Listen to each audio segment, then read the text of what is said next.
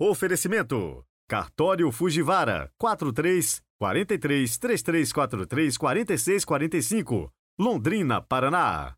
Bendito Corte. Carnes selecionadas e tudo o que você precisa para o seu churrasco. Avenida Robert Koch, 981. Telefone 3334 4000, Londrina, Paraná.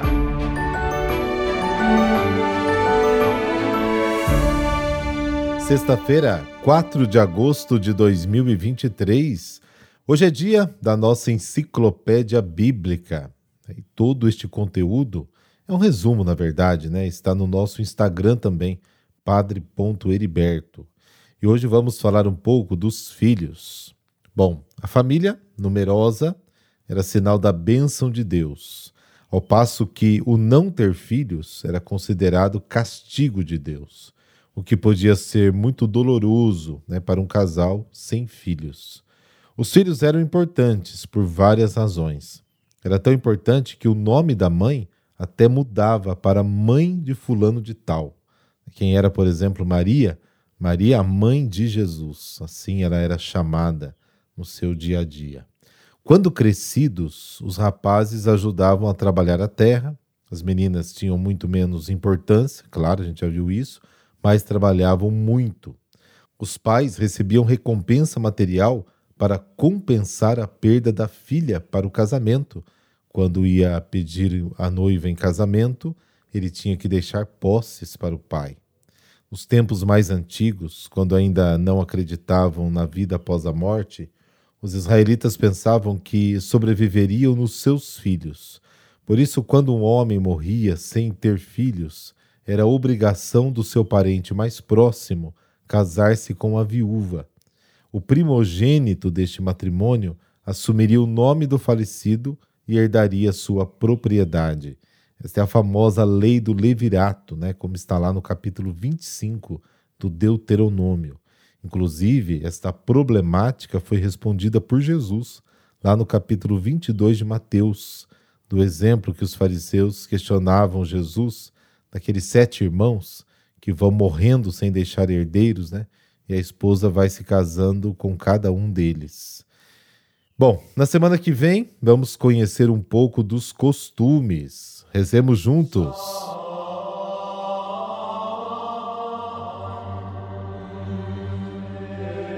Pelo sinal da Santa Cruz, livrai-nos Deus, nosso Senhor, dos nossos inimigos. Deus de poder e misericórdia que tornaste São João Maria Vianney um pároco admirável por sua solicitude pastoral. Dai-nos, por sua intercessão e exemplo, conquistar no amor de Cristo os irmãos e irmãs para vós e alcançar com eles a glória eterna. Amém.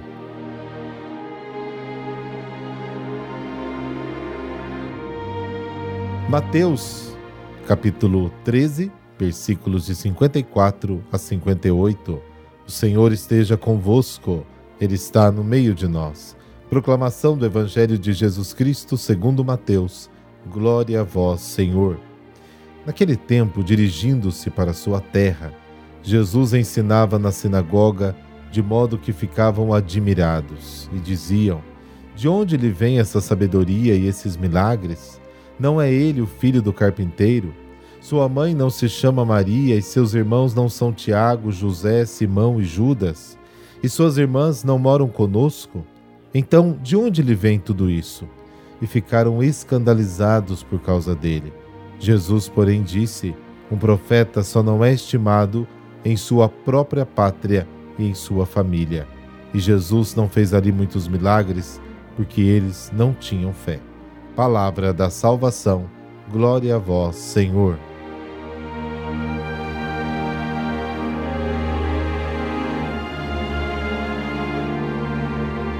Jesus cresceu em Nazaré. Quando começou sua pregação itinerante, saiu de lá e fixou residência em Cafarnaum, Mateus capítulo 4.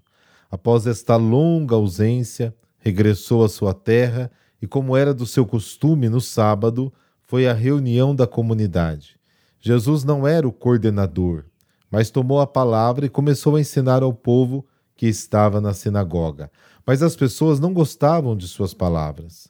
O Jesus que eles conheceram desde a infância não parecia ser o mesmo agora. Por que ficou tão diferente? Em Cafarnaum, as pessoas aceitavam o ensinamento dele. Marcos capítulo 1.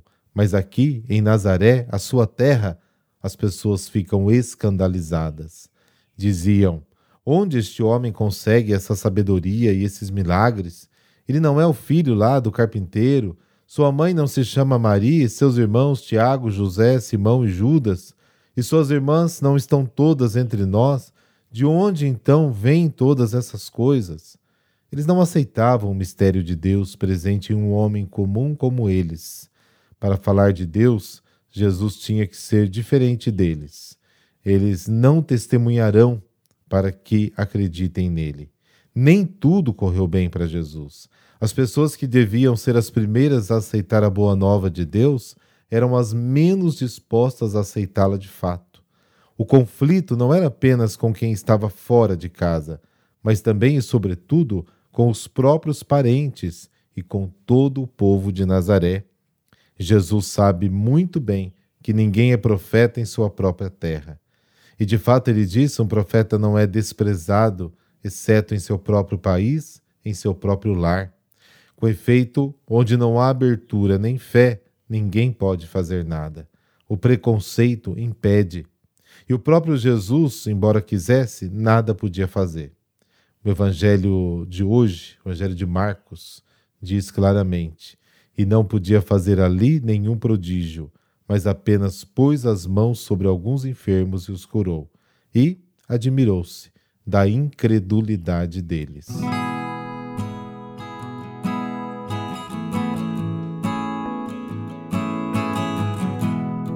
São João Maria Vianney, padroeiro nosso dos sacerdotes. São João Maria Vianney nasceu no ano de 1786, na França. Seus pais, Mateus e Maria, tiveram sete filhos, ele foi o quarto. E desde a infância ele dizia que queria ser sacerdote. Ele enfrentou a resistência do pai para seguir a vida religiosa, mas com a ajuda do pároco, aos 20 anos de idade ele foi para o seminário essa idade já era uma idade já, vamos dizer assim, a pessoa estava velha, né, para entrar para o seminário. No local, ele encontrou dificuldades por causa da sua falta de instrução. Ele era camponês. Os professores e superiores o consideravam um rude camponês, que não conseguia acompanhar os estudos, principalmente a filosofia, a teologia e o latim. Em 1815, João Maria Batista Vianney foi ordenado sacerdote, porém com um impedimento: não poderia ser confessor, já que não era considerado capaz de guiar consciências. Três anos depois, conseguiu a liberação para exercer o apostolado plenamente. Então foi designado vigário-geral na cidade de Arns, conhecida pelos vícios, bebedeiras, bailes, trabalhos aos domingos e blasfêmias Contudo, ele reverteu essa triste realidade após 13 anos de exemplo, caridade, piedade, perseverança. A igreja ficava lotada e todos queriam confessar-se com ele. A fama de santidade de São João Maria Vianney percorreu toda a Europa.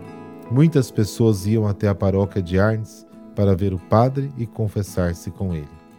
A sua vida sacerdotal durou 40 anos. Ele morreu em 1859, com 73 anos. João Maria Batista Vianney foi canonizado pelo Papa Pio XI em 1925, mas já era venerado como santo em vida.